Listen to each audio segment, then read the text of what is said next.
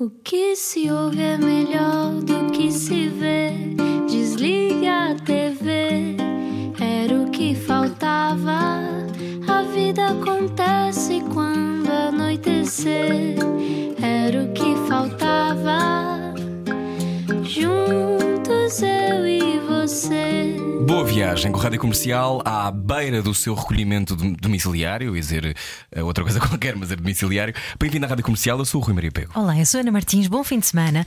Hoje temos aqui um senhor eh, já ilustre por todo o mundo até. Ele é muito ilustre em vários países. Quem será?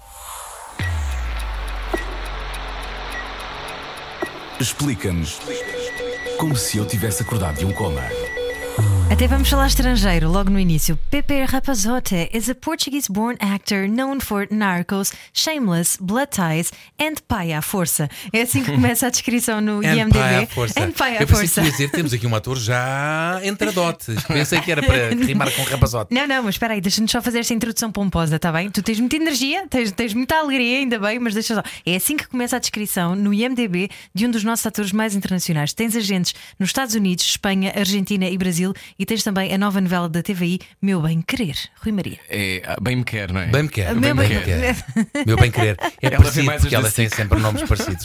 Ah, é- não é Nazaré, é o É bem, bem quer. feita para mim. Aliás, disse em tempos que já fez novelas eh, que quem fez novelas já está preparado para a guerra. Será a guerra da canastrice? Falaremos sobre isso daqui a pouco. Trabalhou como arquiteto durante alguns anos, viveu na Venezuela em criança, pegou fogo à casa e à escola quando era pequeno, E é casada há quase 20 anos e tem duas filhas. Diz que um dos momentos mais comoventes da sua vida foi quando soube que ia ser pai. Na rádio comercial não era o que faltava. Hoje está connosco Pepe Rapazote. Olá! Finally, bem-vindo. Olá, muito bom estar aqui. E quero, antes de mais, antes de começar a acelerar, porque a adrenalina de estar aqui convosco é muito grande. Quero dizer-vos que é uma honra e foi um gosto e um prazer. Nós, eh, a, a nossa amiga comum, que a Beatriz, eh, que nos arranjou este blind date, eh, deixou-me ehm, nervoso com a responsabilidade de estar aqui convosco. É verdade. Não foi ela que me deixou nervoso, foi o, foi o, o- foi o, o- o compromisso de estar aqui. O momento, este momento de estar aqui é um momento responsável. Não estou completamente descontraído, se é isso que queres saber. É isso? Olha, mas tu és um querido, porque nós é que estamos nervosos, está bem? Então vamos estar todos muito Vamos nervosos. estar todos super nervosos. Ah, pronto, já saiu, já saiu tudo. Pepe Rapazote, bem-vindo à Rádio Comercial. Olá. Obrigado. Um, é muito. Adorei o teu lado de sombra. Uh, iremos, eu vou-me lembrando de coisas. Depois pode ver o lado de sombra no Instagram da Rádio Comercial. E no já- site também. E no site. Mas foram coisas muito engraçadas que tu disseste. Mas vamos começar pelo início. Pepe Rapazote, como é que foste parar à Venezuela e porquê? Eh, foi a nado. eh, porque. Não. Ora bem. eh, nos, nos anos dourados da Venezuela, o meu pai era administrador da Teixeira Duarte hum, e hum, a Venezuela era um Eldorado. um Eldorado novamente para como foi a Arábia Saudita e alguns outros países, Angola mais ultimamente, etc. E a Venezuela na altura afigurava-se uma coisa absolutamente extraordinária eh, com o petróleo e foram para lá montar uma filial da Teixeira Duarte, TGV. E o meu pai foi e voltou durante dois anos, de 78 a 80, e depois nós fomos todos de 80 a 82, e foi a melhor experiência da minha vida, porque foi um admirável mundo novo, Que idade tinhas? hum, 9 aos 11, mas foi perceber que há culturas completamente diferentes, há pontos de vista, mesmo em criança, uh, completamente diferentes dos nossos e são todos corretos. Foi a primeira vez que eu percebi que isto de ter bom senso depende da circunstância. O homem e a sua circunstância, de facto, estar em Caracas em 1980 é uma circunstância muito diferente e o mais correto lá pode ser o mais incorreto cá e é uma forma de te abrir os olhos de uma maneira hum, extraordinária. E então foi aí que descobri, também já agora digo esta que digo muitas vezes, que era passei a ser um, um, um imigrante por vocação, não turista, imigrante para conhecer as pessoas, para conhecer precisamente esta diferença do que é o comportamento, hum, o, o bom senso, o que é estar num país diferente. E então. hum, e depois, entretanto, já tive coisas muito piores em adulto, no sentido em que estou noutros países e digo: ora, deixa lá ver se tenho mais uma experiência daquelas de. ah, eu no meu site tenho, tinha uma frase que entretanto acho que desapareceu, eh, que era para me descrever um bocadinho e para descrever um bocadinho eh, esta coisa eh, da Venezuela. E já que estávamos todos, como vocês têm um inglês absolutamente extraordinário, e então tinha uma frase que dizia: There's nothing like the millisecond of astonishment in the presence of something entirely new. E é aquele breathless, eh, o momento breathtaking, o momento do De cortar a respiração. de cortar a respiração, de ver uma coisa nova, de cheirar uma coisa nova, de ouvir uma coisa nova, que para que eu vi, é para isso que eu vivo. E é por isso que eu quero viajar mais, porque quanto mais vivemos e à medida que vamos vivendo num, num mundo global, mais acesso temos a estas coisas e por mais, ah, eu quero ir visitar aquele templo budista, não sei onde, no Vietnã, e já ouvi 100 mil vezes por vídeos e por fotografias e chego lá. Hum, achava que era maior.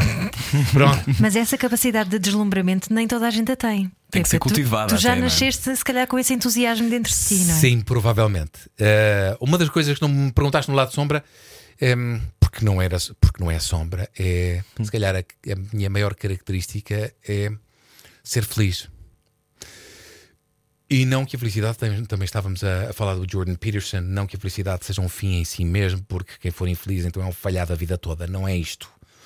Mas poder ser feliz é um, é um privilégio. Mas ser feliz é uma escolha. Ah, não, não, hum, tem que ser mais do que isso. Tem que ser mais Não, do que isso. orienta- pode ser uma orientação para descobrir É a felicidade. Mas no meu caso, eu estar infeliz, a minha primeira prioridade é voltar a ser feliz. No, no- no- E como eu dizia há bocado também no lado de sombra, é ser-se feliz e ser-se infeliz. Ou estar-se contente ou estar-se descontente. Não é um estado transitório. Ser feliz é um, é um estado intrínseco da alma, da vida. E depois podemos ter momentos mais negros, mas seguramente que aquilo que nos define é sermos felizes. E por isso conhecer pessoas intrinsecamente infelizes e que dizem não, não há nada na vida que me atraia, não há nada que me eh, puxe a estar aqui, que me entusiasme. É uma coisa que me deixa tão profundamente triste a ouvir. Mas como não? Como tudo é bonito. Até o lado da arquitetura, que era hum, uma história que eu adoro.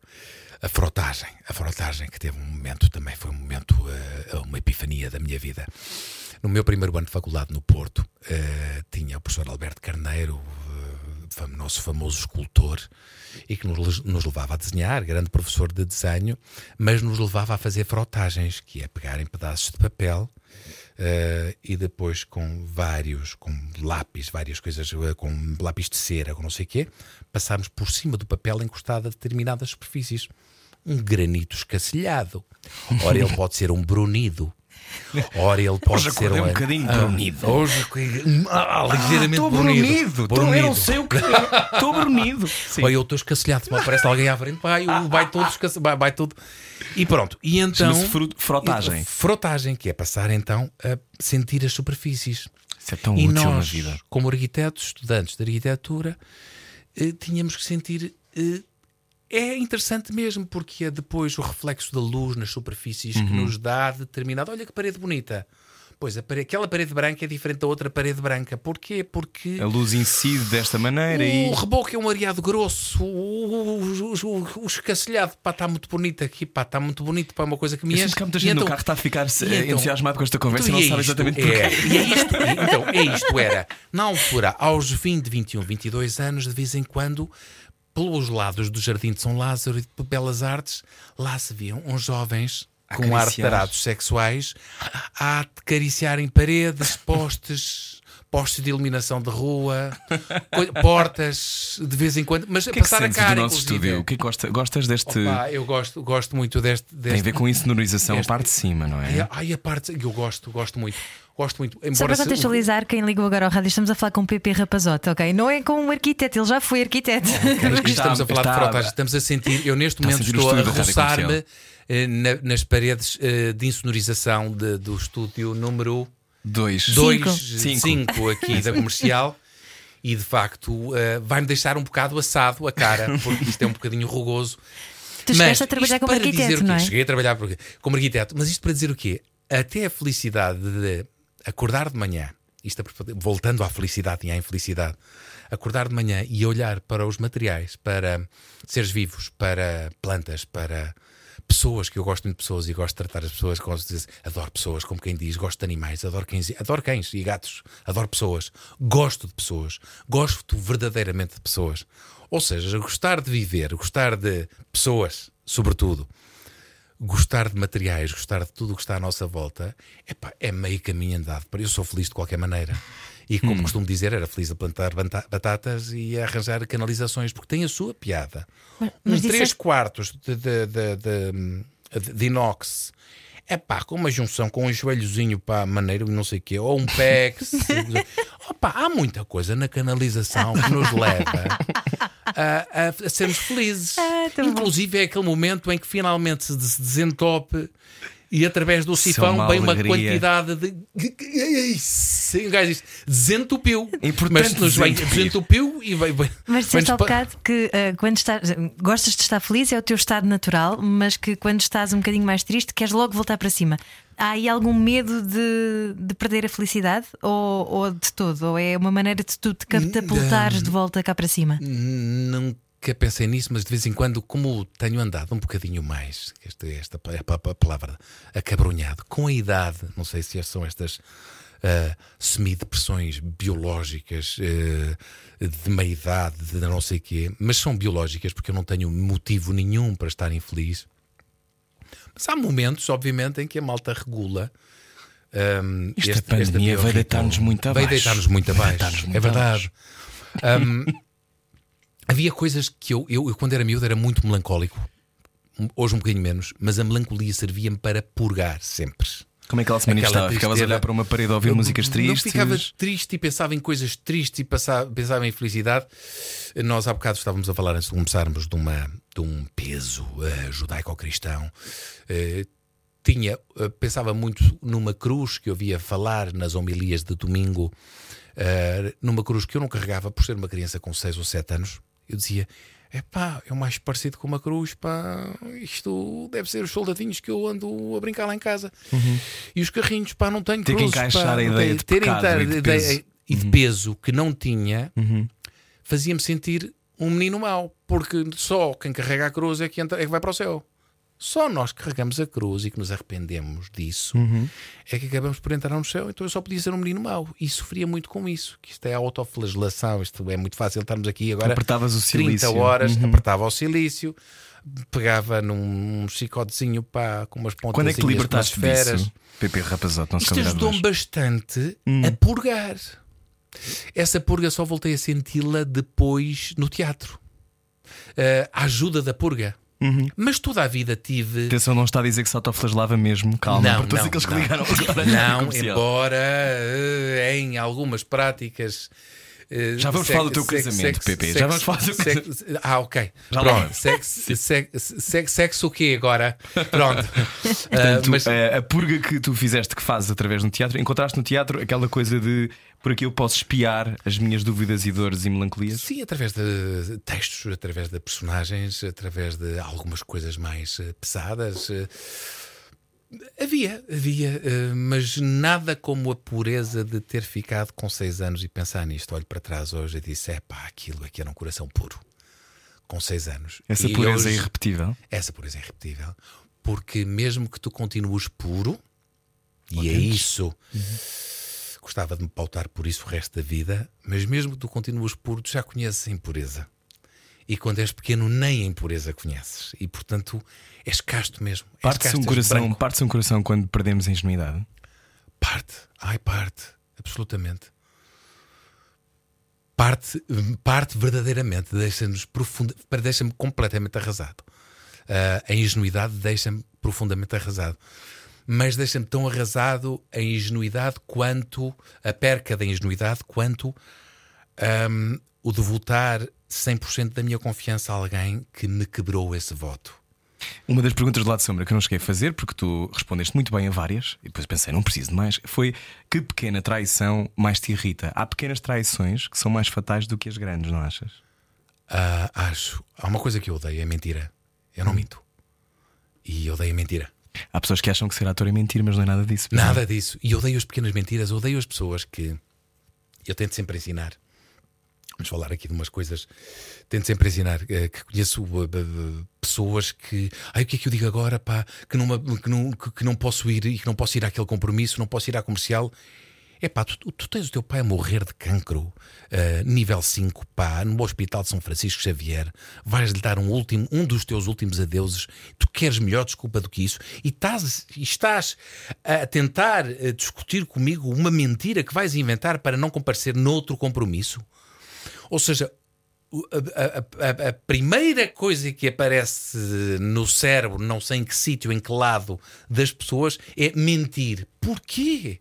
Não é tão mais fácil. Não preciso ter memória. Ah, não preciso ter memória, não preciso de. O que é que eu disse este? Ah, deixa eu ver. Aquelas me mentiras brancas, As então são tão mentiras, fatais quanto as as pequenas outras. e as grandes. Mas Acho se que é calhar uma forma de estamos a- estar. É uma forma de estar. Acho que as mentiras pequenas são ainda mais estúpidas porque não têm razão de ser.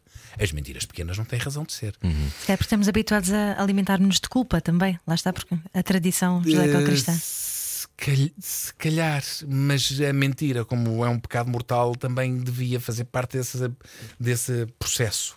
Não é? E limpar-nos um bocadinho. Espera aí, eh, eu vou ser tão. ehm, eu vou, vou ser tão autoflagelante quanto possível, eh, vou trazer o meu silício tão apertado quanto possível, desde que cumpra os requisitos mínimos de- de- dos 10 mandamentos, não é? Eh, Não é? E, e evite os sete pecados mortais. A partir daí, aperta o silício quanto quiseres. Estavas a falar de desculpas. Tu achas que andamos com as prioridades trocadas? Hum, eu acho que andamos com as prioridades muito trocadas, mas há, há algum tempo já. Há algum tempo.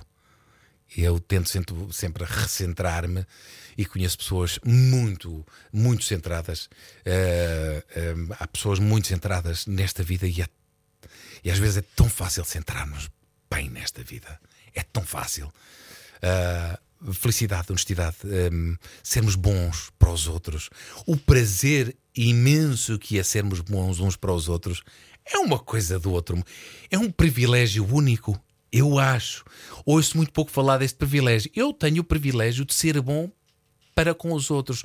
Por isso é que muitas vezes também que eu gosto, mesmo que sejam coisas pequeninas, que eu gosto de ser palhaço e parvo na rua, de me meter com as pessoas e de tirar uma gargalhada. E às vezes as pessoas reconhecem-me e depois ficamos ainda cinco minutos a- a- na converseta e lá eu olhar para trás e ver ainda a pessoa a rir-se à gargalhada, eu disse: epá, algum, alguma coisa bem já é de ter feito ali atrás. E foram cinco minutos de.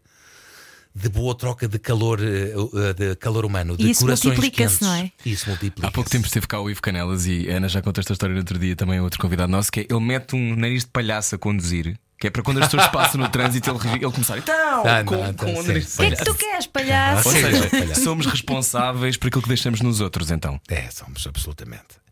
Eu acho. hum, não quer dizer com isso que consigamos resolver os problemas dos outros, mas do mundo, podemos claro. amenizar eh, muita coisa e deixar, sobretudo, eh, sobretudo, digamos, numa, numa, numa, num karma e numa carga geral que pode definir de alguma forma um povo genericamente.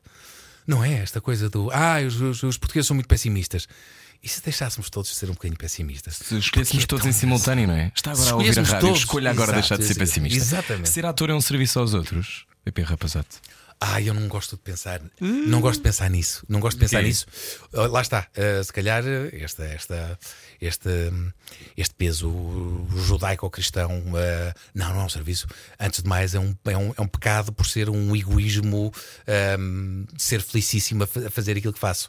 Mas Porquê que isso é um é uma tarefa- Porque eu não devia ser feliz, devia ter uma cruz para ganhar o céu. Vês? Ah, pois, ainda bem de pequenino. Ainda cá está. Ainda cá está, ainda cá está, devagarinho. Mas através das histórias e através daquilo que tu representas ou como estás a representar, não podes ajudar a que os outros se sublimem ao ver?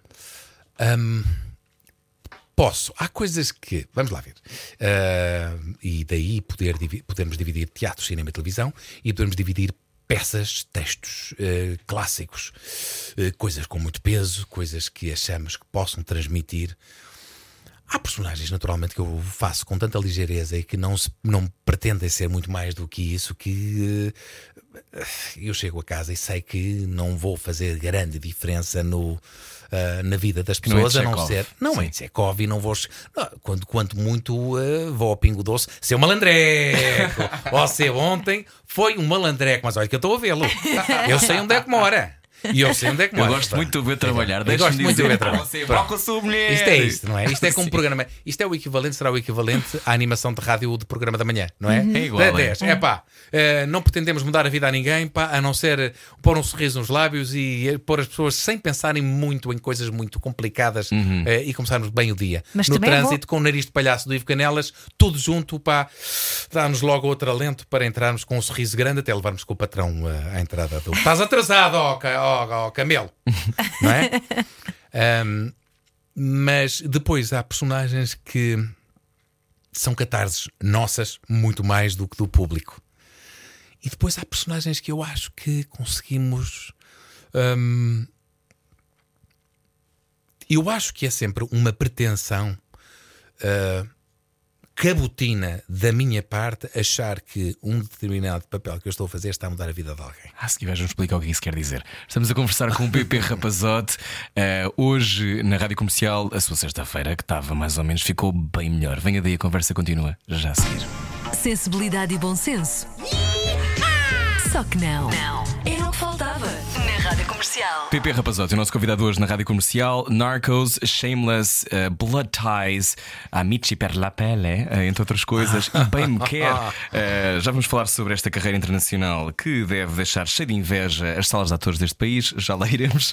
Eh, PP Rapazote, dizias-me que ser eh, esta ideia de achar que um papel ou um trabalho em particular eh, pode mudar alguma coisa é uma pretensão cabotina. O que é que isto quer dizer? Eh, é sobretudo pretencioso e eu gosto muito de ouvir as palavras de vez em quando. Gosto muito de ouvir falar aqui porque é uma pessoa cheia de bom senso. O Denzel Washington eh, é um tipo que põe todos os atores e todas as estrelas, como ele é uma mega estrela, é das mega estrelas aquela que eu ouço falar com maior humildade e com maior bom senso. É assim, oh meus camelos, vocês são atores, fazem filmes, têm o privilégio de fazerem filmes, não pretendam que são mais do que isso nesta vida.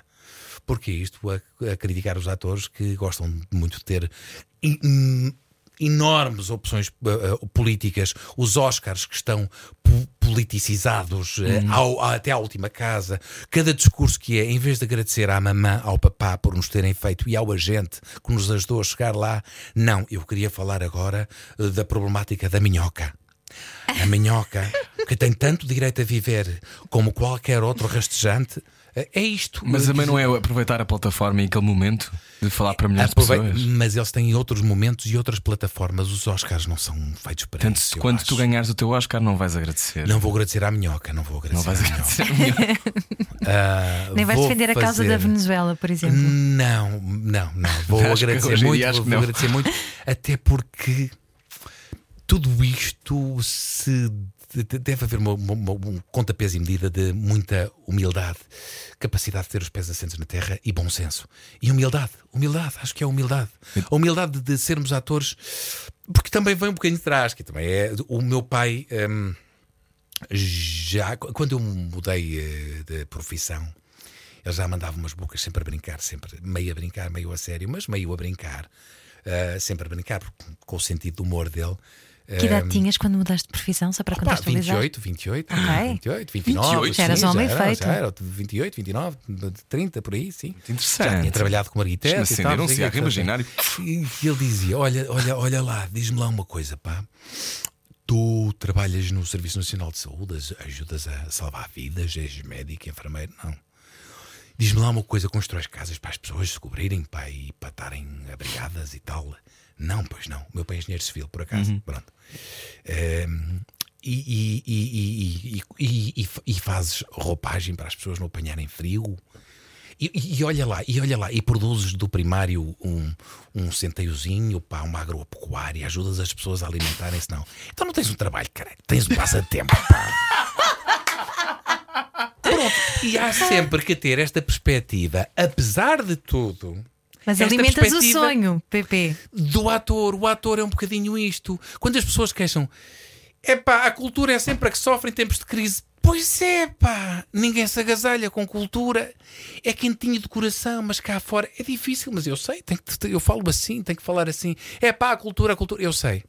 Depois podíamos falar de outra coisa. Podemos falar também dos meus planos a 10 anos para as políticas culturais de um país que podem mudar gera, gera, geracionalmente um país, eh, eh, dando exemplos vários do México, da Argentina, sobretudo, eh, não gastando um cêntimo, mas alterando, não gastando um cêntimo mais do que se gasta na educação e na cultura, mas alterando totalmente mentalidades. Mas isso seria outro programa relativamente a momentos de crise e se o governo disser, bom, precisamos daqui de um complemento de solidariedade, um rendimento social de inserção, então, e a cultura?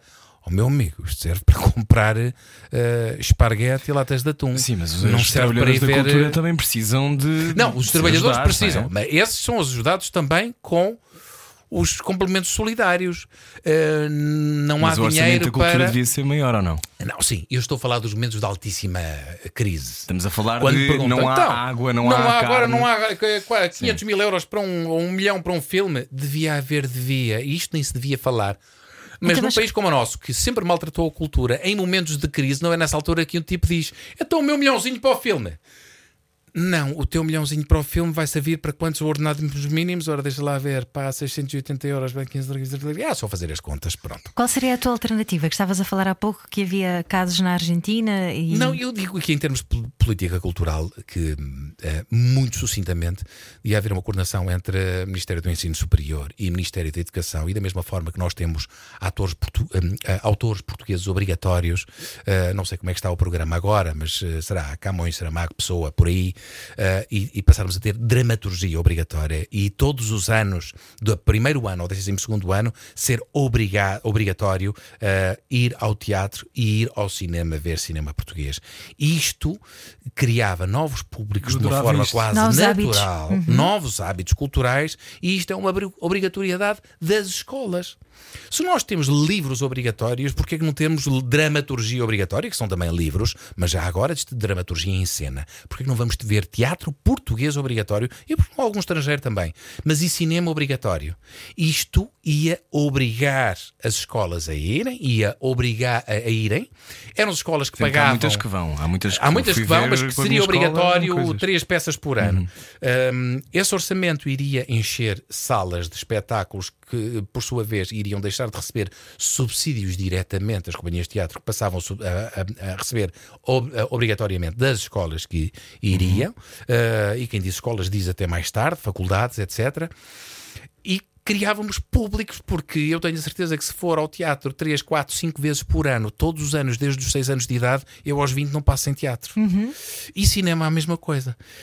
Um, desde logo, isto parece-me óbvio, em vez de dar subsídios a, a, a companhias de teatro, que, que muitas vezes têm pequeninos. imensos, são cobertores pequenos.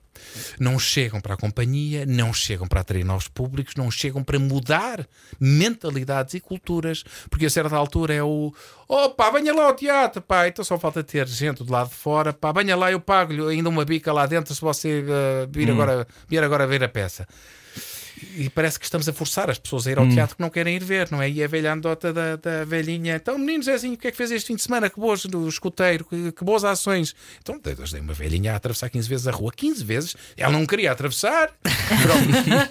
e é isto, e parece que nós estamos a obrigar as pessoas a entrarem na sala de teatro. Olha, é? estamos a conversar, eh, a pessoa chegou agora à rádio comercial com o PP Rapazote. Há pouco eu enumerei algumas séries das quais fizeste parte.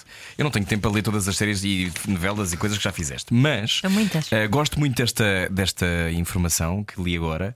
Uh, he was offered a role in both The Young and the Restless and Dynasty. Eu não sei quem é que pôs essa. Isto é mentira. Eu tentei. Não, é verdade, mas eles. eles, eles não sei quem é que pôs essa informação. No IMDb. Nem sei se foi o meu agente, porque era o único que tinha acesso a essa coisa. Um, um, Isto e, explicando e, para quem está a ouvir, são duas das maiores novelas dos Estados Unidos. Sim, Young and the Restless é uma novela que existe há 50 anos nos Estados 200 Unidos. 200 anos, sim. 200 anos, não tem exteriores, é só escuro fundo e ator com ator a contracenarem ali. Encostados à parede. E, e esta nova versão do Dynasty também, uh, que está no ar, tem quatro já temporadas sim, sim, sim. e tal, também recusei. E recusaste este, tu fizeste Narcos porque- e Shameless, que são séries b- que as pessoas adoram, Sim. que têm eh, fãs por todo lado, e foi, devo dizer, eh, senti um, um- aquela coisa meio bacoca de uma pessoa que eu conheço que está a conseguir furar e que é incrível. E ainda assim fazias tão bem, portanto, parabéns. Obrigado. Eu acho mesmo que tu és muito talentoso e acho-te muita graça. Ainda não te tinha dito, mas acho. Mas depois, eh, navegar uma carreira nos Estados Unidos deve ser muito complexo. Portanto, estas, estes papéis que te ofereceram podiam manter-te nos Estados Unidos durante 20 anos a fazer estas novelas. sim. Mas que são Sim. novelas, não são séries. E lá essa diferença é muito marcada. Eh, é marcada. Quem faz Young and Restless é, um, é uma estrela de novela. É um Daytime. canastrão? É um, é um canastrão. Ahá. Os canastrões de Young, Young and Restless ou Bald and Beautiful, Ah, sim, ah, sim. Que, que são as duas grandes, ah, são canastrões de novela. Our este Dynasty, eu não não queria que viesse a ser um Dynasty. Eu de repente pus-me a pensar em Dallas Dynasty, Falcon Crest, das séries dos anos 80. Eu dizia, não é isto que eu quero. Esta tem algum cheirinho a comédia. Tem ali um ah, donas de casa desesperadas, Sim, com não sim, sei sim. quê. Ou seja, sabendo o que sei agora, se calhar tinha, tinha sido, tinha aceitado aí uma, duas temporadas, temporadas, de- de- de- dessa coisa, porque afinal não é novela, novela é, é cheio de gajas giras e boas, e cheio, cheio de gajos giros e bons, e o menino de, não é? E a dona de casa que o marido está fora umas temporadas grandes, E mas tem o, tem o rapaz limpa que limpa a piscina, em tronco nu e não sei o que e tal, mas sempre cheio de comédias e não sei o que, cheio de eh, brincadeiras, e depois chegam, e depois eles estão os dois despidos. Não era nada, ele, ele, ele entra dentro do, do, do, do- do armário, não é a interessa. Por isso é que as nossas novelas ganham prémios lá fora. Pronto, exato. Pepe, mas como é, que se, como é que se escolhe isto? Porque primeiro eu já te vou perguntar como é que foste parar, ou como é que conseguiste chegar eh, a estas séries que são extraordinárias. Imagino que não há de ter sido. Estou. não há de ter sido exatamente assim. Mas depois de poder dizer que não, ou ir dizendo que não, como é que se navega isto nos Estados Unidos da América? É difícil porque podes passar por um marasmo a seguir a dizer de que não duas vezes, não é? Mas há, há, há coisas que não se podem fazer. Um ator, por exemplo, um ator que se quer sério, vamos pôr aspas em todo lado, em cima, em baixo, de lado, a sério, eh, à volta de cada letra, mas hum, eh, não pode fazer Disney Channel, por exemplo, lá, nem Nickelodeon, não podes. Entras no Disney Channel e passas Morreste. a ser um ator do- da Disney, eh, da Disney a fazer as séries Disney jovens e tal. Uhum. A não- se fores um ator adulto, se fores um ator jovem que consigas de repente furar 14 Miley Cyrus e não sei o quê, e Ana Montana e, e de repente furar e tal, e a certa altura és uma. Era a Zendaya, um- a Zendaya, agora o Emmy. Zendaya. A Zendaya é um caso também. É, é- como é que se chama? É Casey. eh, a, gente, a gente Casey, Casey qualquer Ah, coisa. sim, não Era sei a série que ela fazia na Sim, Disney sim, e tal. sim. Portanto, fura. Agora, um ator adulto, nem pensar. Entras na Disney nunca mais de lá sais. Sais num saco preto. É, com sorte.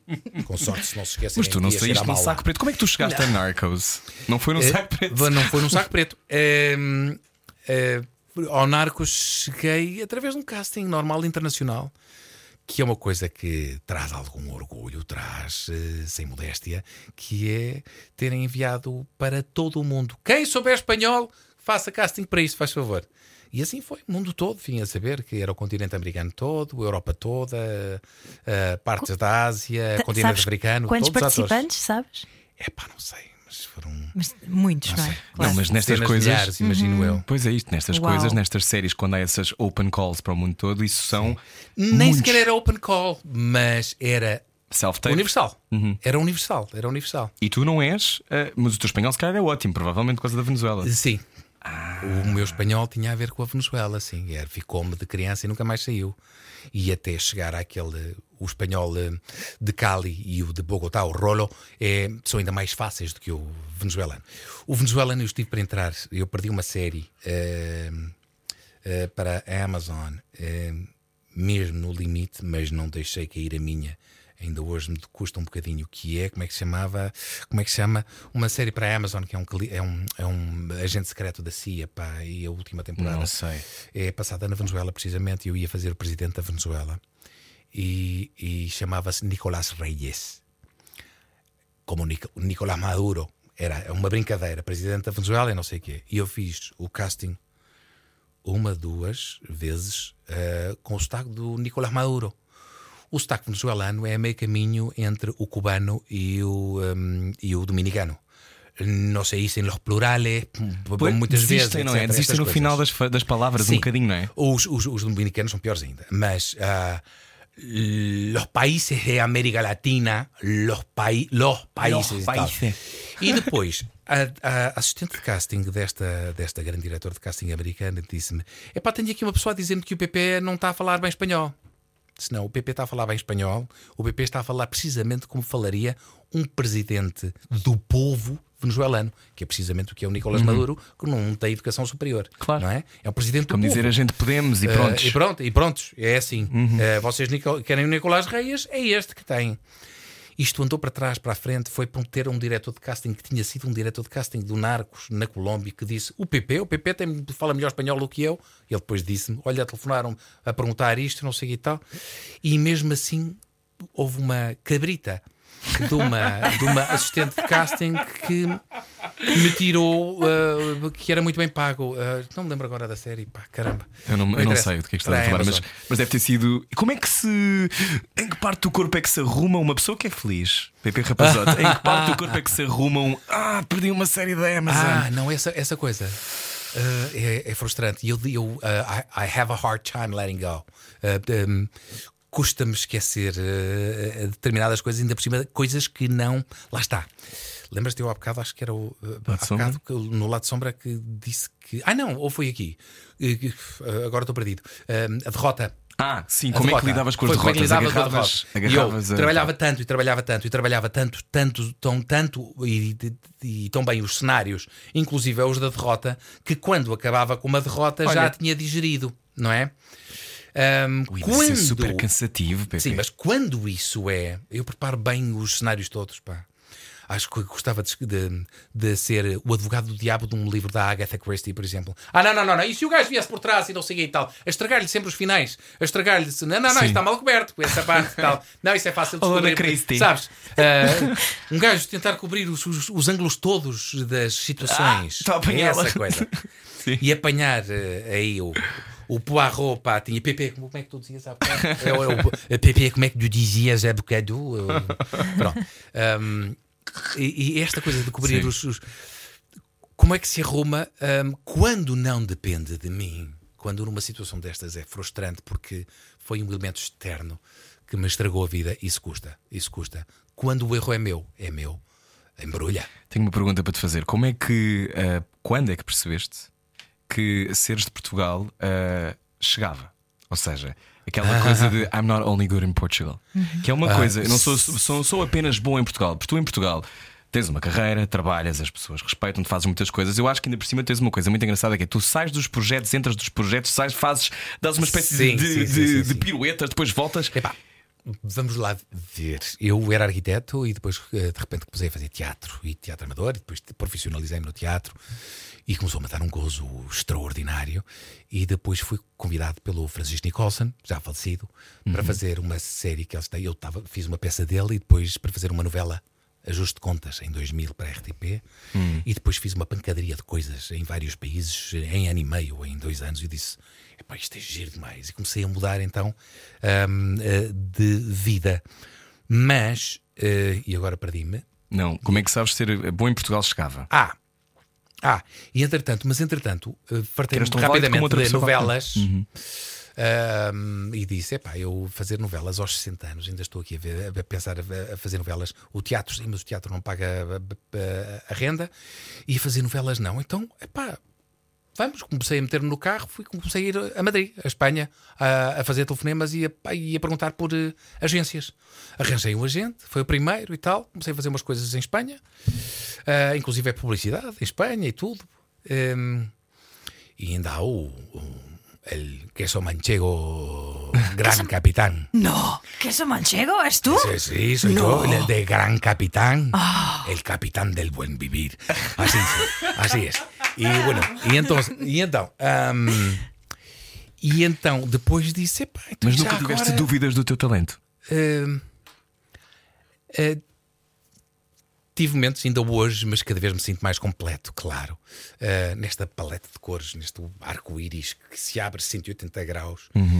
senti que tinha falhas de cor aqui ou ali e que cada vez completo mais. E, e foi por isso que eu sempre procurei, não as minhas zonas de conforto, mas as minhas zonas de desconforto, Ahá. para completar precisamente onde eu me sinto mais confortável hoje é onde me sinto desconfortável. Isso é uma Porque grande é que eu lição, Pepe. Isso é buscar. muito difícil de é onde eu perceber. vou mais. Isto já conheço, isto já conheço. Mas Que vais onde dói? olha, vou onde dói e onde desconheço. Onde supostamente me sinto desequilibrado. Ahm, mas vou mesmo. Dá-nos é um exemplo. Uma Dá a coisa seguir, que tu... dá a seguir o Dá. exemplo do desconforto. Rádio Comercial, o nosso convidado é PP Rapazote. Olé. Sensibilidade e bom senso. Só que não. Não. Era o que faltava na Rádio Comercial. Última parte da nossa conversa em direto com o PP Rapazote, nosso convidado. Agora vai ser mais curto e depois ficas um bocadinho connosco para o podcast. Assim rápido, são só mais uns minutos. Fico com todo o prazer. Ai, muito obrigado, meu querido. Ah, Bem-vindo, PP Rapazote. Estavas a explicar-nos que cresce-se mais e tu cresces mais no desconforto. Ahm, é essencial para um ator e para uma pessoa procurar isso? Eu acho que é essencial, não, isso é fundamental. Nos estica? fundamental. Nos estica e acabamos, muitas vezes, eh, como atores, nós eh, sabemos que acabamos por ter determinadas fórmulas a representar determinado tipo de personagens e acabamos por nos viciarmos aí. É pá, é que olha o confortozinho que é não ter que trabalhar isto, porque eu sei que isto resulta, embora se calhar não fosse exatamente eh, para aqui. Isso é Eh, válido o para qualquer antes. profissão, de Isso é resto, fácil- não é? válido para qualquer profissão e para qualquer situação na vida. Apanhas-te sempre. Uh, se eu me apanho sempre, sei, apanho. Aquela sei- coisa do sei eu estou sei que se eu fizer de mal e olhar assim, isto vai funcionar e vai, vai fechar Sim, em mim e, vai s- fechar bem. E sei que estou a ser preguiçoso e sei que estou a fazer mal e que não devia. Estás a ser Eh, canastrão? Às vezes, às vezes estou, às vezes estou, porque essa é capaz de ser a situação em que estou mais a ser canastrão. Uh, porque estou a tentar adaptar, estou a um tentar bocadinho. encaixar peças de puzzle que não, não são dali. E um gajo, uh, vou fazer um barulho aqui no estúdio que é pronto, já encaixou. tá, ok. Já Como aquelas crianças querem enfiar um triângulo num quadrado. Exatamente. Ah, isto pronto. Não, isto, vai, isto, vai, isto vai encaixar. Vai, vai. Tu fizeste todo um tratado que eu convido a depois verem no lado de sombra sobre o que é ser canastrão. que é uma coisa que é sempre. Estás com atores, eventualmente alguém dirá esta palavra, passados 10 minutos, alguém dirá. Eh, para ti, para ti como, é que, como é que se resolve isso? Há pessoas que é uma falta de jeito intrínseca, Acho que é uma falta de jeito intrínseca. Um, mas às vezes estamos a ser canastrões quando não estamos a dedicar talvez toda a nossa capacidade. Estamos, é assim. É mais facilitar. fácil um canastrão de carreira ser canastrão do que um ator que, é, que seja considerado bom ator e que não seja nun- nunca se tenha nunca se lhe tenha conhecido ah, demasiada canastrice ser canastrão. Portanto, é como a felicidade. É-se canastrão ou não se é canastrão? Ser canastrão é uma situação ah, em que de facto fomos apanhados numa pequena fragilidade. ah, há que desculpar. Estava a pensar na lista humanos. das compras, mas. Exato, estava a pensar na lista das compras. Há que desculpar este a jovem que. água. Ah, exato. Este jovem ah, já teve melhores dias, mas poupa-se porque a São carreira humanos, não dele é? até fala por si mesmo. E de certeza que se vai redimir a seguir, porque um verdadeiro. Um, o verdadeiro artista, um ator que não seja canastrão, sabe quando foi e disse: Oh meu Deus, já fiz a geneira, outra vez. Ahm, e, e- e vai tentar emendar a mão, vai tentar redimir-se outra vez, pelo menos se tiver um bocadinho de, de- lá está, de culpa. Isso aconteceu-te no Shameless ou em Narcos? ou aí não há espaço sequer para haver o mínima canastrice? Não, aí, aí complicado. Trabalhei muito as cenas. O- a, vantagem de fazer lá fora é, é incrível. Nós, por isso é que eu dizia: as- eh, quem faz novelas em Portugal está preparado para a guerra.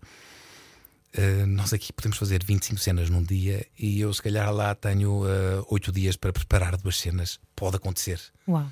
E, não, e trabalho 7, 8 horas por dia e vou para a rua trabalhá-las, e vou para o jardim, e vou para dentro da água trabalhá-las, e vou trabalhá-las de todas as maneiras e feitios, e tu vais utilizar todos os métodos que conheces a trabalhar assim. as ferramentas, Estás não é?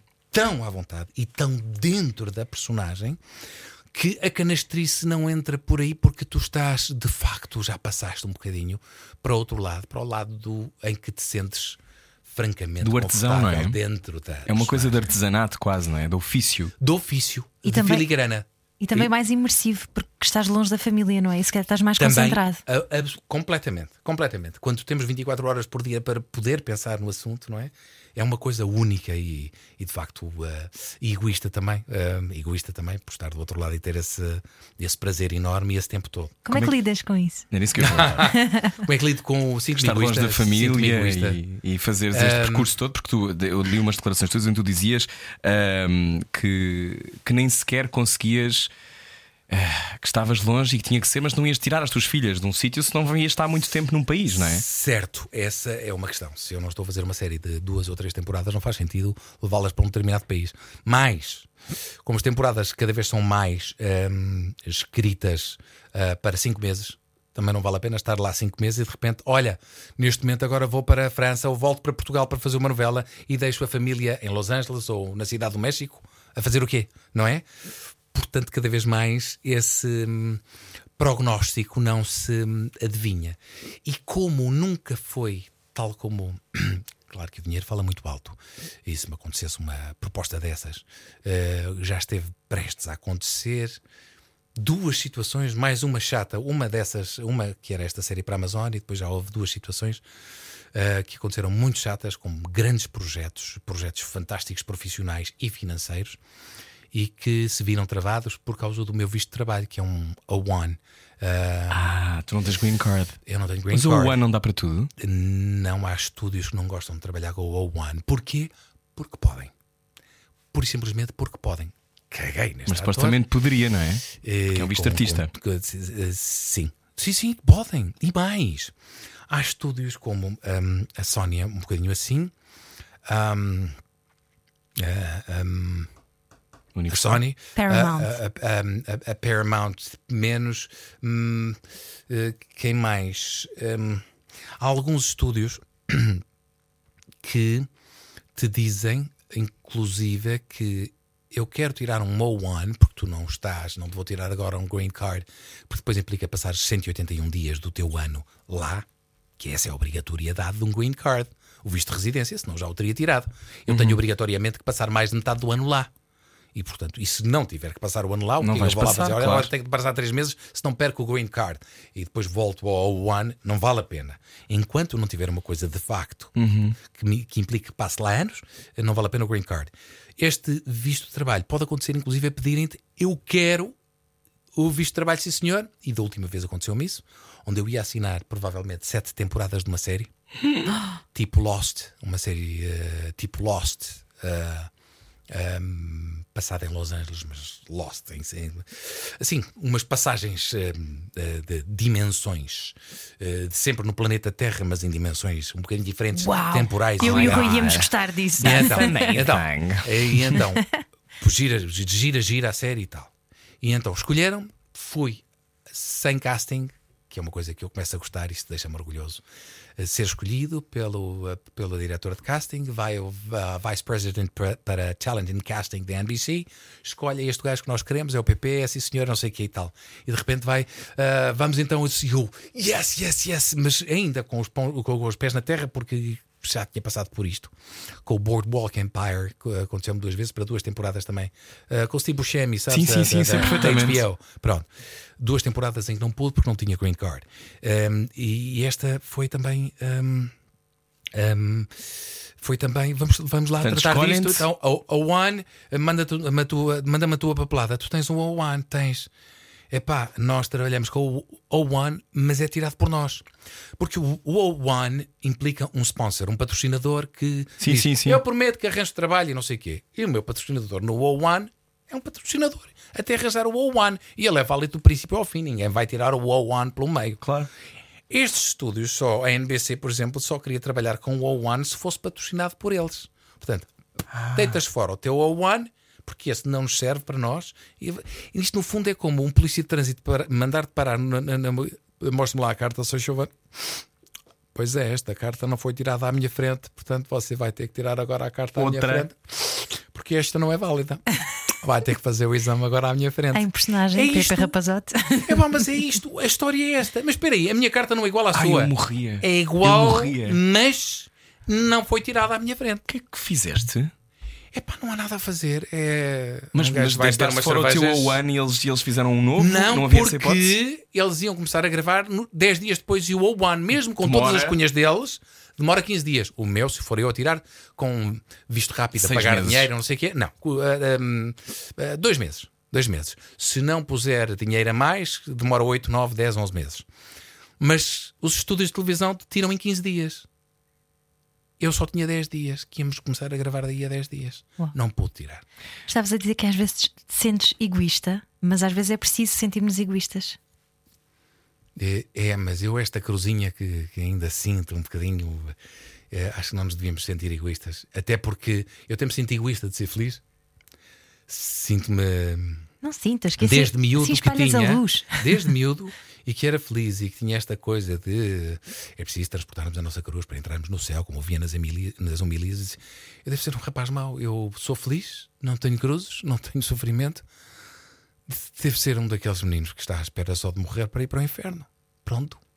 E embora nunca ninguém me tivesse dito isto, mas eh, é um bocadinho as coisas que nós vamos depreendendo de algumas homilias antigas, eh, não é? E, e- e, portanto, toda esta culpa que vem, que é estúpida, uma, é demorar o resto da minha vida a libertar-me de determinadas culpas, mas sei que a minha felicidade, por exemplo, também é uma via de transporte para a felicidade dos outros. Eu posso esbanjar felicidade, posso transportar felicidade. E esbanjas, Pepe.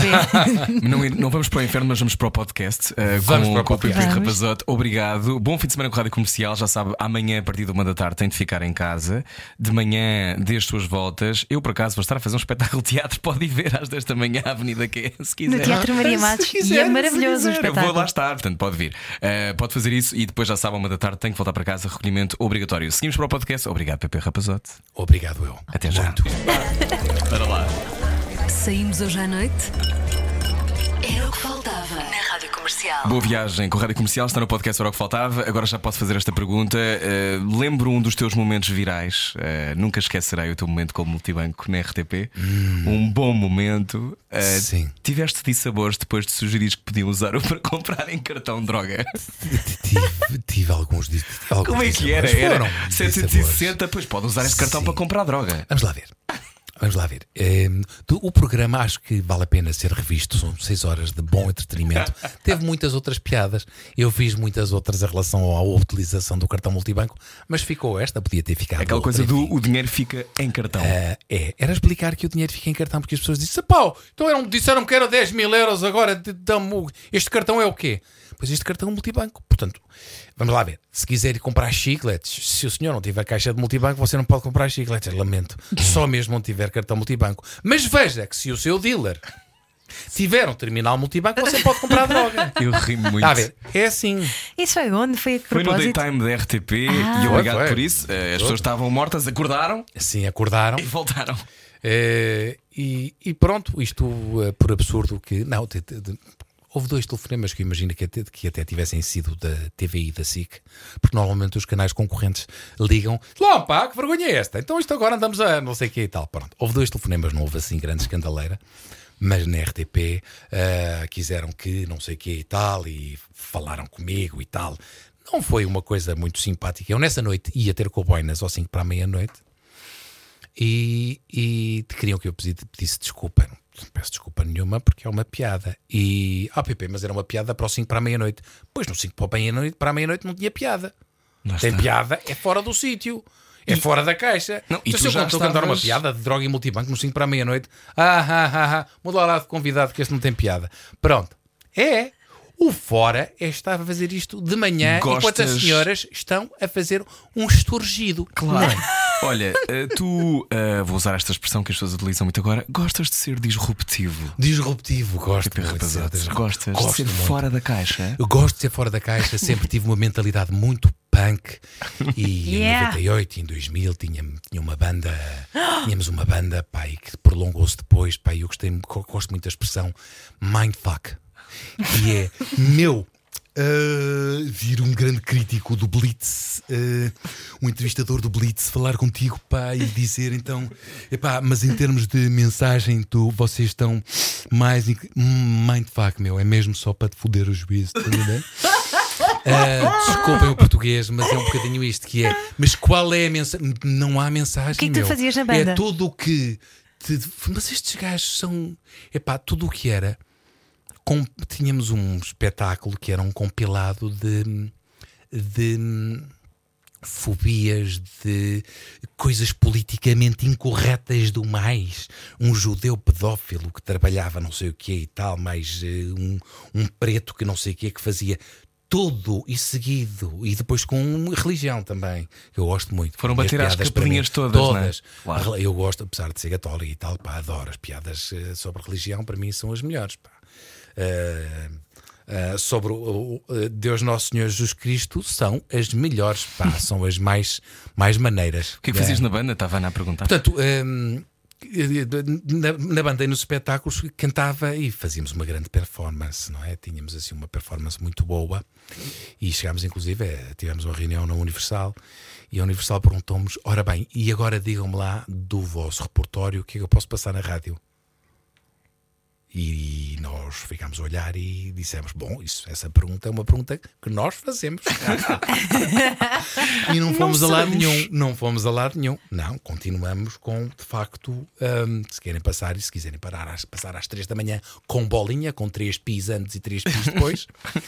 Eh, mas gosto muito, isto a propósito do disruptivo, do punk e do mindfuck, que é. É para arrebentar com tudo. Eu gosto com muito da tua leitura, também disruptiva na tua própria carreira, porque tu consegues ir dos malucos nas Arábias até narcos. E portanto, meu querido, tudo é Está possível. tudo dito. Mal... Opa, não, eu gosto, gosto, não, gosto. Mas gosto. eu, eu acho que tu não te levas muito a sério, pois não? Hum, não, não é não me Há levo a mim. atores que levam muito a sério. Eu levo. Não, isso nada. nada. Essa coisa do- Eu era como se eu disser que era feliz a, plantar batatas ou a fazer canalização. E depois temos as divas do cinema que vão ao daytime dizer, as divas do teatro, não é? As divas do teatro com 90 anos, as senhoras caquéticas a quem já se está a fazer uma homenagem e tal, não sei o quê, ah, pré-mortem. Mas, yes, ai, eu não me via, não, não me via, ai, o teatro, o teatro. Eu não me via fazer mais nada na minha vida. O teatro. Quem tirasse o teatro, tirava-me tudo. Eu morria, era infeliz. Oh, minha senhora, se tivesse que, fazer, que lavar escadas para pagar a renda, lavava escadas, como toda a gente. E eu digo isso. Epá, és feliz no teatro? Sou. Eras feliz a fazer outra coisa qualquer? Era, com certeza que era. Com certeza que era.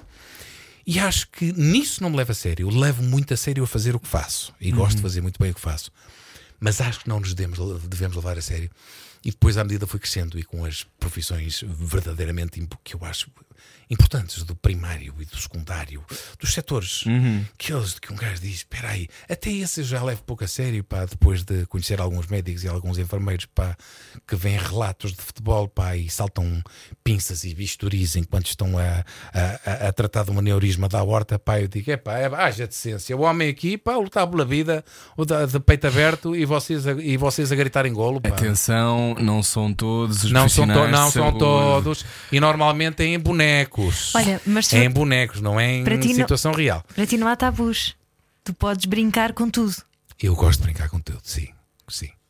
Não há, não há. Como é que é seres reconhecido agora? Calculo que em boa parte do mundo. Tens viajado? Te- tens- Eh, já te aconteceu? Gosto, de- sim, sim, sim. Tem muita piada. Tem muita piada ser reconhecido nos sítios mais inusitados. Eu, depois de hum, fazer o Narcos, os Nar- o Narcos estreou alguns em agosto, setembro, setembro de 2017, e depois, logo a seguir, fui ou- outubro, ou novembro, dezembro, para a Argentina fazer o Operation Finale. Com, eh, entre outros, com o Sir Ben Kingsley, hum, Eu não di- Estava aqui o Operation Final e eu não disse que não sabia o que era. Pronto. Era com o Sir Ben Kingsley. E, e com e com ai a minha memória está o protagonista caramba Não tenho aqui. Eu esta é a história do do, do Adolf já é a segunda vez que se conta esta história e Ah, de ter ido para, do, do para, para Adolf Eichmann que o, Ah. o Adolf Eichmann fugido da, da, eh, da Alemanha nazi do terceiro Reich que era o comandante das SS digamos o responsável máximo pela morte de- dos judeus todos nos campos de concentração e que fugiu para Buenos Aires e portanto hum, estava hum, era é a primeira grande operação da Mossad que vai apanhá-lo em Buenos Aires seis operacionais é uma aventura brutal e estava muito bem escrito e eu dizia que era foi a primeira missão impossível sem o, sem o Tom Cruise. Era um especialista em comunicações, uma médica, um mais não sei, não sei o que mais, e todos, ainda por cima, malta vinda de Israel, numa Argentina pós-Perón, altamente ultranacional socialista, fascista, eh, com judeus que não podiam apresentar-se como judeus, não podiam dar nas vistas, num país altamente vigiado que tinha os taquaras, tinha a polícia política, a polícia secreta, ou seja, eles não podiam dar um passo que eram reconhecidos. Pá! Cheio de alemães, cheio de italianos, pá, pós-guerra e tal. E então, era um filme que estava escrito com perseguição, per- perseguição até vou apanhá-los, vou apanhá-los. Não, e afinal eles fogem mais uma vez, vou apanhá-los, vou apanhá-los. E estava com esta tensão de um Mission Impossible, mas depois foi editado. Oscar. Isaac, era isso? O Oscar Isaac Uh, era o chefe da, da equipa, um, da, equipa uh, da Mossad. E com o, uh, o Sir, Sir Ben Kingsley. Mas então, estávamos lá e, e eu fui a alguns programas argentinos, pus-me a conhecer gente, pá, Foste ao facilmente. Daytime Argentina e essas Fui ao coisas. Daytime argentino. Fui conhecer a Pampita Online. Foste. Pá, Que é mega, ela é sim, mega, gigante. Super, É super. das, da- da apresen- das apresentadoras mais Brutal, amadas da América brutal, Latina. brutal. Tem que ir 80 então, anos. uh, como? Não tem 80 anos essa Não, senhora. essa, não Essa é a outra. Pampita Online tem 40 e com corpo de 15. Então espera, estou a pensar noutra. Mas há assim uma Eh, mega sim, figura sim, não, mas já argentina. lá, e fui a vários canais e tal. E o que era giro era um gajo apanhar um táxi, entrar para o banco de trás e reconhecerem-me logo pelo retrovisor. Não pagar paradas de táxi, não pagar almoços. Às vezes eh, eu, eu sentia os olhares, eh, eh, pá, eu podia ter almoçado e jantado em Buenos Aires durante dois meses sem pagar nunca. sentia os olhares e tal, e no fim pedia a conta e vinha à conta só com muitas gracias, ou agora estou com o sotaque da meseta. Ah, um, muito obrigado. Eu só, só, um, só pedia era se nos tiravam uma, se tiravam uma fotografia connosco, não sei quê, e não pagava nada. Claro. Uh, ia-me embora, muito obrigado, não sei quê e tal. E por fartei-me de fazer brincadeiras assim. Chepe, E- chepe, chepe, chepe. Bom, o que era mais fantástico era com os taxistas, pá. Uh, para além de que o nível cultural argentino é gigantesco. Gigantesco. E tu falas uh, uh, Heidegger com, com taxistas, pá, e tu vais, entras na casa de um deles uh, e, e vês livros do chão ao teto e, e as camas têm pés de livros e, e é uma coisa absolutamente extraordinária. Todos eles têm um familiar que foi eh, torturado ou desapareceu no meio dos 30 mil desaparecidos eh, da ditadura militar. Eh, malta que estava a jantar normalmente e de repente entra a polícia política e enfia um saco na cabeça do irmão mais velho porque tinha andado a distribuir panfletos e retiram-no com 18 anos e nunca mais a família o vê. Histórias destas absolutamente extraordinárias. Adoro a Argentina, adoro Buenos Aires. É país mais. É o. É o povo, é, os portenhos são. Aquela cidade é uma coisa É do uma- outro mundo. incrível aquela cidade. E sim. uma coisa que eu pergunto sempre é, eh, com uma cultura tão grande, porque é, como é que se conseguem ter candidatos a presidentes da República tão fracos? Ou seja, a cultura política ser tão fraca, estão sempre com populistas de caca. E as dificuldades económicas são tremendas, não é? Mesmo que seja um país eh, muito culturalmente acima da média, ao mesmo tempo eu lembro-me que comprei uma camisa em Buenos Aires. Eles perguntaram-me se eu queria comprar parcelado. E não era uma camisa Sim, cara. sim, sim. Imagina, custava 100 euros a camisa. Sim, sim. E era. eh, e eles perguntaram se eu queria comprar parcelado. E eu, parcelado? Tipo, então não é um frigorífico. E no- tu e podes as- comprar as- tudo parcelado em 12 meses. E mais, e as, as máquinas multibanco já estão preparadas para isso. Tu escolhes, quando escolhes pagamento por multibanco, Visa, multibanco, não sei o quê, lá tem Visa, multibanco e depois parcelado 3 vezes, 6 vezes, 12 vezes. E vais assim. É marav- Ah, ah, pronto, mas tem outra coisa que culturalmente muito cultu- coisas culturalmente muito boas, coisas culturalmente muito más, que é o direito à greve. Usa-se e abusa-se do direito à greve. Ah, o tráfico na cidade passa tudo pela 9 de Julho, que é lá no centro, e no centro também fica a zona do Congresso e a Casa, Casa Rosada e todas as. ah, as- a Casa todas as- Rosada. Portanto, todas as, as greves são feitas ali e param a cidade, eles sabem que param a cidade. E a polícia de intervenção não vai, não destrói, as pessoas acampam lá meses por causa das eh, represálias políticas que pode haver eh, a polícia de intervenção chegar a entrar a matar. E, portanto, Se um grupo de grevistas quiser estar lá porque quer eh, a lutar por um intervalo das 11 às 11 e 5 para fazer um xixizico e passar o desinfetante nas mãos, eh, eles ficam ac- acampados 15 dias sem ninguém lhes tocar. Por falar em repressão política, vamos da Argentina, vamos para a vizinha Venezuela. Como é que tu vês o país onde viveste dois Ah, anos? uma, uma tristeza. É tão triste. Era, era um sonho. A Venezuela era um sonho. Inclusive as um, Los Ranchitos, que são as favelas lá do sítio. Eu ainda andei aqui em geografia, ainda aprendi as favelas e Los Ranchitos, que eram as coisas que se estudavam ah, na geografia, nas, geogra- na- nas partes ur- ur- urbanas ah, da América do Sul. Um, mesmo nos ranchitos, nos tempos áureos, como a Venezuela era uh, um braço da- da- dos Estados Unidos, da cultura americana, do consumo americano, todos os venezuelanos tinham contas abertas em Miami, as economias em Miami, o parque automóvel era o melhor parque automóvel da América Latina, porque era todo americano, Lincoln, Cadillacs e tal.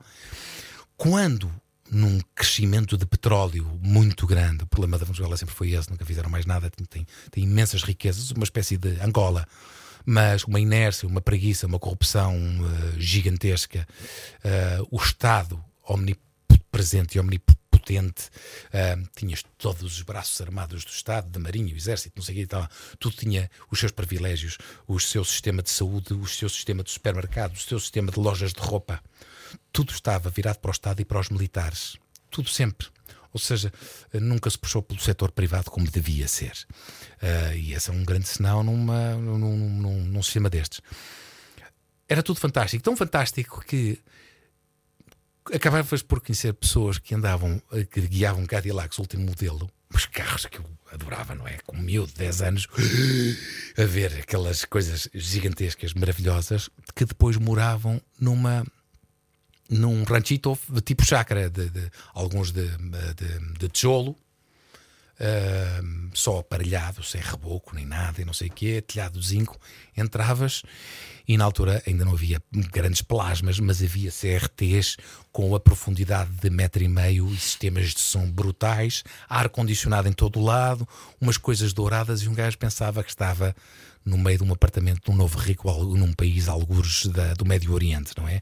Nos Emirados Árabes Unidos, de novo riquismo total. Eu disse: Espera aí, tu tens tanto dinheiro, tens dois Cadillacs à porta, tens uma casa que nunca mais. Porquê que não sais daqui? Este é o meu bairro, pá. É aqui que eu quero viver, que é giro. Portanto, um nojo de umas ruas, um nojo de umas casas por fora, luxo, luxo, luxo por dentro, Cadillacs. Pá, eu na verdade, se estou bem no meu bairro, se a minha mãe mora duas ruas abaixo, se a minha tia mora numa rua acima, o meu pai que até precisa que eu lhe leve os medicamentos de vez em quando, mora três portas ao lado, isto é o meu bairro. E então tu tinhas de facto, em 1980 e 81, as coisas mais incríveis do mundo, que era ver gente riquíssima a, a morar em eh, bairros de lata. Outra coisa, o- o- o- a violência era gigantesca na altura também, e havia coisas que, enquanto eu lá estava, primeiro, uma coisa, adoravam hum, fogo de artifício, e todos os miúdos jogavam, gostavam de fogo de artifício, toda, a- toda, toda, toda a gente vendia tumbarranchos, ah, tumbarranchos, tumbarranchos aos miúdos, Uns uns bombinhos, não, bom- bombas mesmo de, de tal, e havia uh, anúncio na televisão dizer não deixa as coisas das crianças e tal, com fotografias de crianças sem mãos e sem braços e sem olhos e não sei, não sei. Pronto, aquilo havia fogo de artifício a sério, que era uma loucura para os miúdos. Lindíssimo fogo de artifício e bombas que nunca mais acaba. Isso uma coisa. Uh, que me lembrei agora, este é só uma à parte. Mas depois, em relação à violência, havia também campanhas televisivas. Foi enquanto eu lá estava que se proibiram duas pessoas de andar de moto. Porque a da frente guiava e a de trás roubava as carteiras das senhoras que iam incautas no passeio, uh, distraidamente, sempre. Carteira do lado de dentro do passeio, mas já não podia andar, já não podiam andar dois, andar dois na- numa, numa, numa moto. que é incrível, não é? Diz o Já nível de violência. andam Mais, no trânsito, nunca fique de janela aberta nem ponha a mão de fora. Feche o vidro. Porquê? Porque vens com uma katana e vão os anéis e vão os dedos. Decepam-se mãos e decepam-se dedos para levar os anéisinhos que tu tiveres na mão. Portanto, não se ponha. de- Eu sei que faz. eh, A umidade relativa é 95% e estão 42 graus. não abra a janela. Quando Já- eras. mi- Quando... Vai. Não, ia só perguntar se já voltaste lá, desde. Já, já voltei Já. mais do que uma vez. Mas já há alguns anos que não volto. uh, um, o Francisco Denis, que é quem fazia o Miguel do Narcos, do, do Cartel de Cali, é venezuelano, é um ator venezuelano e faz lá muito cinema porque ele, com 50 mil dólares, é? ele ganha 50 mil dólares num instante nos Estados Unidos ou no México e depois gasta a fazer um filme. Ele faz um filme inteiro por 50 mil dólares, que é o que ele quer fazer. E faz muito bem cinema, é muito bom realizador e tal. Chega lá e tem um bom ator por 500 del- dólares em 3 meses. Agora ficas meu, toma lá 500 dólares, agora és meu durante 3 meses. Isto é brutal, não é? Isto diz. E então faz cinema fantástico. Ele disse: adorava fazer isso cinema ao PP. Sabes que eu não tenho, não tenho dinheiro para te pagar. Disse, pá, tá bem, tens arepas, tens carne mechada. Um dia destes faço a aventura de ir lá, eh, mentalizar-me um bocadinho e estar 15 dias com ele e depois voltar. Mas consegues digerir aquilo que se passa lá? Ah, não, é muito difícil. É muito difícil. E não sei quando é que recupera.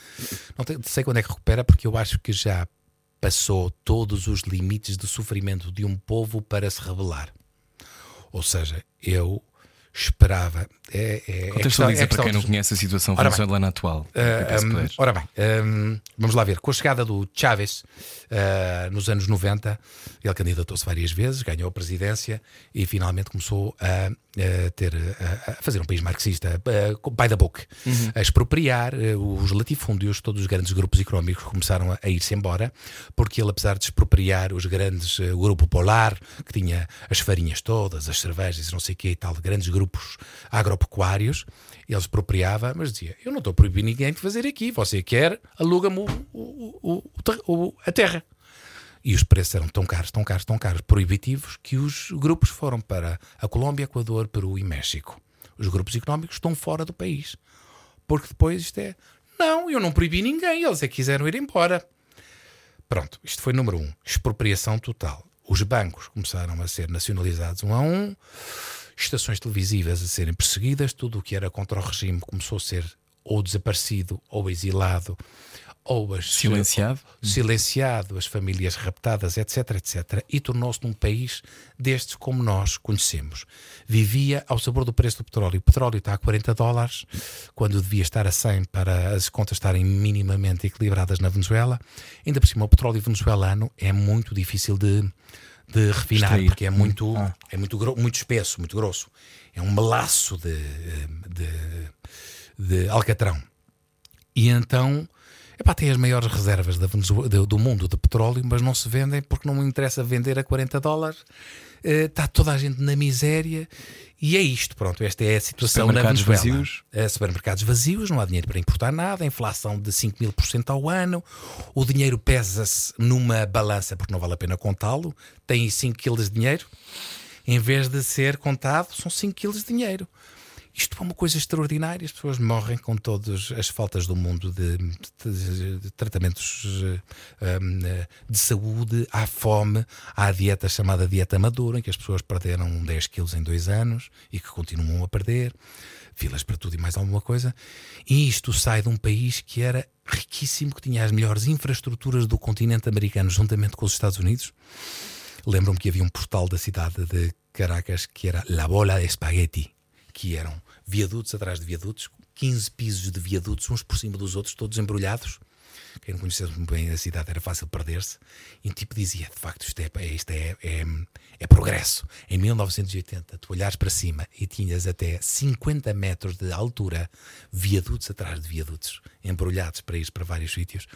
A cidade, as cidades muito bem cuid- cuidadas, as pessoas muito felizes, muita salsa, Ah, que é ótimo. Agora é um país eh, triste a passar fome, é, é uma desgraça e, portanto, é muito difícil voltar lá. O que é que aprendeste sobre ti quando descobriste que ias ser pai?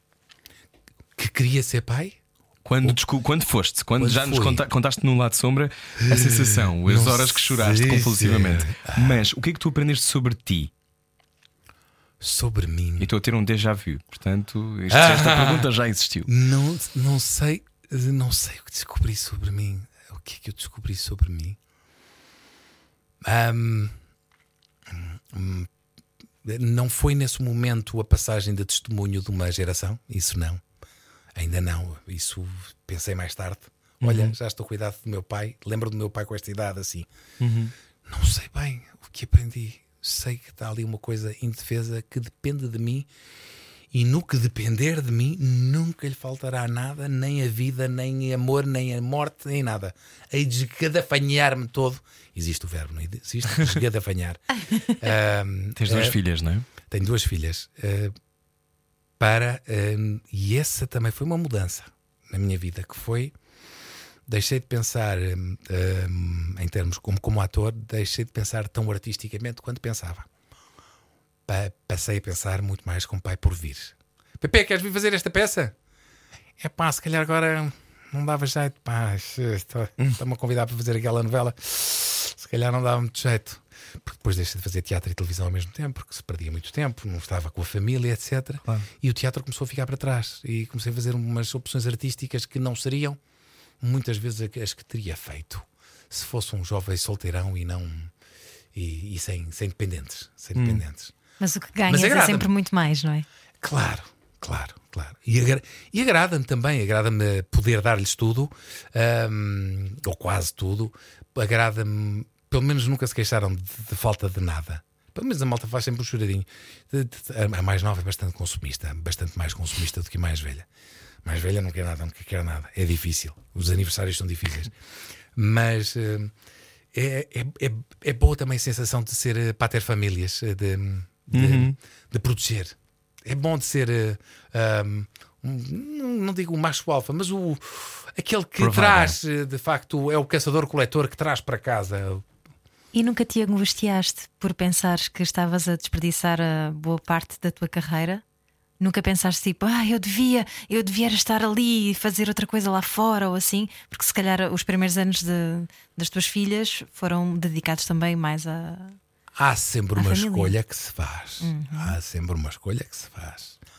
Obviamente que há hum, momentos, há escolhas, de facto, mas hum, não pensaria um milionésimo de segundo eh, entre uma coisa e outra. Há um tempo para tudo? Há um tempo para tudo. Há, há um tempo para tudo. E hoje em dia percebo isso e percebo que há um tempo para depois elas serem independentes e serem de casa e poder fazer tudo outra vez, se não tiver morrido entretanto. Eh, claro. Em que é que te mentes a ti mesmo? Ah! Ah! Acho que tem muito a ver com isso, queres ver? Uf, ah, não sei se posso dizer, acho que não posso dizer. Porque, porque acho que quando me minto a mim mesmo, minto, A toda a gente. minto a toda a gente. E, portanto, não posso revelar. Qual é o teu maior sonho profissional?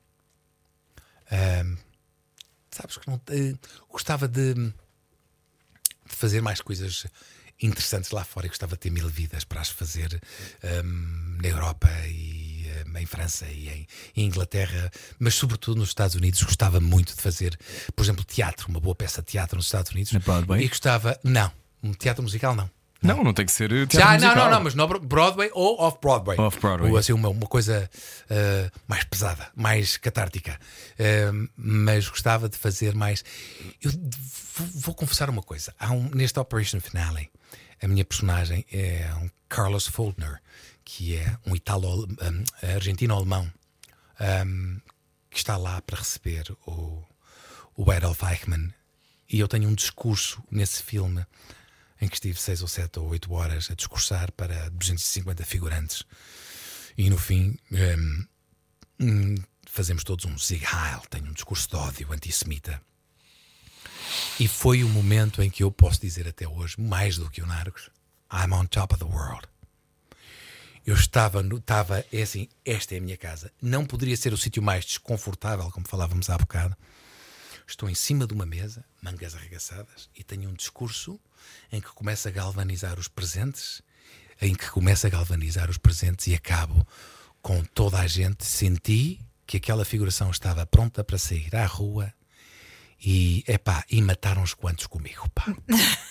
Deus nos livre. Mas- Usa isso para o bem, Isso é filho. magia. Eu sei, tô- Mas isso como? é, isso é magia, não é? É, Eu sou, eu sou de cristão novo, obviamente. e o meu agente é nos Estados Unidos. Metade, metade da malta neste, neste, neste negócio é, é, é, ju- é judia. é. portanto, Uhum. portanto, nem vale a pena estar. Eu, se tiver, posso fazer imensas piadas porque ninguém me leva a mal. Não, Como, houve-me isso que estavas a dizer de, de Lá, sentir estavas em lá. casa. Que estavas em casa, porque, porque deve ser ao mesmo tempo ahm, cansativo, muito cansativo, quando já se tem muito, muita estrada como ator. Tu sentires sempre que estás a correr atrás. Eu podia fazer isto muito bem se tivesse mais um dia. Eu podia fazer isto muito bem Ah. se tivesse tempo. Eu podia fazer isto muito bem se Isso. tivesse tempo para estar 6 horas em cima de uma mesa Isso. a gritar com, com- para 250 pessoas. Este filme que tu fizeste teve um orçamento de 20 a 24 milhões de dólares. Certo. Que não é bem aquilo que acontece numa novela portuguesa. É, Um, sim. E, e estamos a falar para um filme de duas horas, não é? E um, isso é o, é o supremo privilégio. Esse é o supremo privilégio. Esse é o supremo privilégio. Gasta-se muito dinheiro na produção lá com uma série de coisas, com porcarias, com coisas pequenas, coisas Com dispensáveis, com, com tudo e mais alguma coisa. Mas nas coisas importantes também se gasta. Uh, que é direção de arte, uh, figurinos, bons textos, uh, boa discussão, boa discussão com os realizadores, etc. Gasta-se em Ah, pessoas, não é? gasta-se Pessoas que são pessoas. boas. E gasta-se gasta-se na massa crítica, no brainstorming, naquilo que é necessário para de repente parir uma criança eh, extraordinária. E isso. Nunca tiveste síndrome de impostor? só se vê lá. Só se vê lá. Nunca tiveste síndrome de impostor lá? Ahm, não. Com o Sir Ben Kingsley? Não, não, não. Olha, sabes que o Saban ah, gosta muito, ah, chama sempre a atenção. ah, o Saban é muito. ahm, gosta que ah, este jovem, este, este jovem tratou-me por Ben. Não. Ah, e depois alguém te vem dizer: ah, Pepe, é Sir Ben, por favor. ah, é assim que ele gosta. Sir Ben, vai querer um É café? verdade. Sir Ben, quero E uma a partir daí é Sands? Saban, Saban, Saban. Saban, sempre, sim, sim, sim, sim. O cavaleiro, o cavaleiro. Yeah, Where's my horse? Ben do que é uma falas. simpatia, é um doce, sabendo do que falas. Pepe, tu que vieste aqui a ver o que faltava ensinar-nos um bocadinho sobre deslumbramento, como é que uma pessoa, n- nos dias que correm, consegue ainda manter-se deslumbrada? Tu és asmático, não é? E eu estou a falar da- da pandemia. então, gira. Hum, como é que consigo manter-me deslumbrado? E porquê é que me meteste a, pandemia e a asma aí no meio? Meti, eh, meti os tempos que nós estamos a viver nesta Sim. altura, que para muita gente não são tempos de deslumbramento. Há muita gente Ah, desempregada, sim, sim, há muita gente ah, com medo da, da pandemia. E tu, sendo asmático, como é que lidas com isso e como é que mantens esse, essa, essa força de viver? Hum, é assim, eu sou um privilegiado, sou um privilegiado. Ah, daqui tra- trago a mim o, aquele discurso que muitas vezes faz o Denzel Washington. Sou um privilegiado. O que é que estás a falar? Tu, tu deixa-te de merdas, és ator, fazes filmes, ganhas bem, está calado, mas é. Ah, portanto, não venhas falar de direitos e, de, e que devemos fazer. Está calado, pá. Tu és um maior privilegiado deste mundo. Quem faz o que gosta e, e- e não lhe falta nada é um privilegiado. Uh, uh, portanto, na pandemia, uh, epá, tô, uh, era como se dizia: aos vossos pais e avós pediram-lhes pediram para, para irem à guerra, não é? Foi o que pediram ao meu pai. Uh, a ti pedem-te para estar sentado em casa a ver televisão. Fica sentado caraças, pá. Mas tu, sendo do, grupo de risco, não, não tiveste medo? Uh, relativamente à asma, um, não tenho assim particularmente hum, medo, embora já tenha tido uma pneumonia dupla e tudo, e seja asmático. Dupla? Se- sim, é nos- dois- simultaneamente em ambos os dois pulmões. Mas eu tinha sete anos, mais a asma, foi complicado e tal. Se eu tenho medo, epá, se eu apanhar o Covid, trinta- o coronavírus, tenho medo do caraças, que isto, se se isto não for para, para os pulmões, tenho a certeza que não vou sair nada bem disto. Eh, Por isso é que tenho que ter muito cuidado. Mas não penso nisso. Não penso nisso. E, e dou abraços eh, com a cara virada para, para o lado de fora e sempre com máscara, não sei o quê. Mas se for preciso dar um abraço ou se sentir que tenho que dar um abraço, dar o abraço é mais forte do que é mais importante dar o abraço do que. Porque a alegria também ajuda a reforçar o sistema imunitário, no fim de contas. Ai, olha, temos, temos anúncio, temos anúncio já, temos. Exato. Temos Desculpem anúncio o clichê gigante. Depois do Alcance Imun- Imunitas. Alegria, imunitas. E queso Flamengo, como é que é? Queso manchego. Ah, queso manchego, queso manchego. Pepe Rapazote, muito obrigado por teres vindo até o Era o que Faltava. Obrigada. O- Obrigado por me terem aqui. Foi mesmo um prazer enorme. Gostámos imenso. Eh, e pronto, e agora já nos conhecemos. E agora já nos sempre. Agora, agora podem Agora, convidar-me mais vezes. Vamos convidar mais vezes. Pode ser daqui a meia hora. Sim, porque É, não? sabe, eu não tenho mais nada uma a fazer pode ser daqui a já meia hora. voltamos. É, Na Rádio Comercial, a conversa com o PP Rapazote está disponível em radiocomercial.iol.pt. Obrigado pelo teu talento e pelo teu entusiasmo, que eu acho que é fundamental. Obrigado. É Obrigado a vocês. Já está. Não é isso? Era o que faltava. Com Rui Maria Pego e Ana Martins. Juntos eu e você. Na comercial.